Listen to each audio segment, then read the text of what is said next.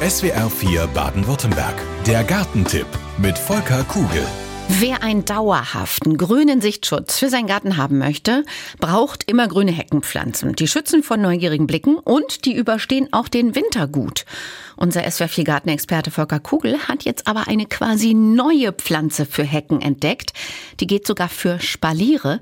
Das ist natürlich einerseits sehr schön, Volker, aber warum brauchen wir denn überhaupt was Neues? Es gibt doch bewährte Heckenpflanzen, oder nicht? Naja, immergrüne Heckenpflanzen haben wir ja nicht gerade so viele. Die Thuja, die schwächelt inzwischen im Klimawandel und hat mit Schadpilzen zu kämpfen. Ne? Und die Eibe, die wirkt an manchen Stellen schon ein bisschen dunkel. Und naja, der Kirschlorbeer und die Glanzmispel, die sind zwar gut, aber inzwischen so weit verbreitet, dass die man wuchern sich, auch so arg. Ja, man hat sich fast dran satt gesehen. Ja? Also deshalb braucht's Alternativen zu diesen Klassikern und zwar echte Abwechslung in Form und in Farbe. Und da muss man sagen, die Pflanzen müssen zusätzlich winterhart sein und sie müssen die zunehmend trockenen Sommerphasen auch gut überstehen. Und die wintergrüne Ölweide ist da ein echter Geheimtipp. Ölweide, das klingt schon mal sehr interessant. Wie genau sieht die aus und wie hoch wird die? Also die Blätter, die sind erstmal so lederartig geformt, die sind sechs bis acht Zentimeter lang. Also sie fühlen sich auch so richtig hart an. Oben sind sie glänzend dunkelgrün und unten haben sie so bräunlich bis silbergraue Behaarung. Und diese Blätter, die zeigen eindeutig, hoppla, die Pflanze ist darauf ausgerichtet, Wasser zu sparen. Also die geht sehr, sehr sparsam, vernünftig mit Wasser um, weil sie die Verdunstung reduziert hat. So, und die Höhe, naja, die wintergrüne Ölweide, die wird, wenn wir sie nicht schneiden, wird die drei bis vier Meter hoch. Ui, mhm. Ist aber kein Problem, weil wir können die durch Schnitt ohne Probleme bei 1,50 Meter bis 2 Meter halten. Das ist ja so die klassische. Und wie arg geht die in die Breite? Wir können die ganz brutal schmal halten. Also auch als Spalier nur 10, 15 Zentimeter, 20 Zentimeter breit. Die ist also wirklich extrem schnittverträglich und sie hat noch eine Überraschung parat. Das ist nämlich das Schöne, nämlich die Ölweide blüht. Ab Ende Oktober, November blüht sie mit cremeweißen, wachsartigen Sternblüten. Also sehr, sehr spät.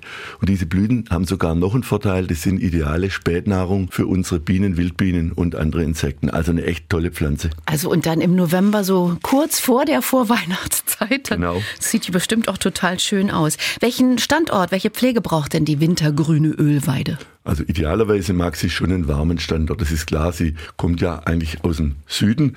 Sie mag sonnig, Halbschatten geht auch noch kein Problem. Und eins müssen wir dazu sagen, in Höhenlagen ab so 600 Meter, also wenn es schon in den Schwarzwald reingeht, da müssen wir damit rechnen, dass in härteren Wintern schon mal die Blätter abfallen. Aber keine Angst, die Blätter treiben dann im Frühjahr wieder neu aus.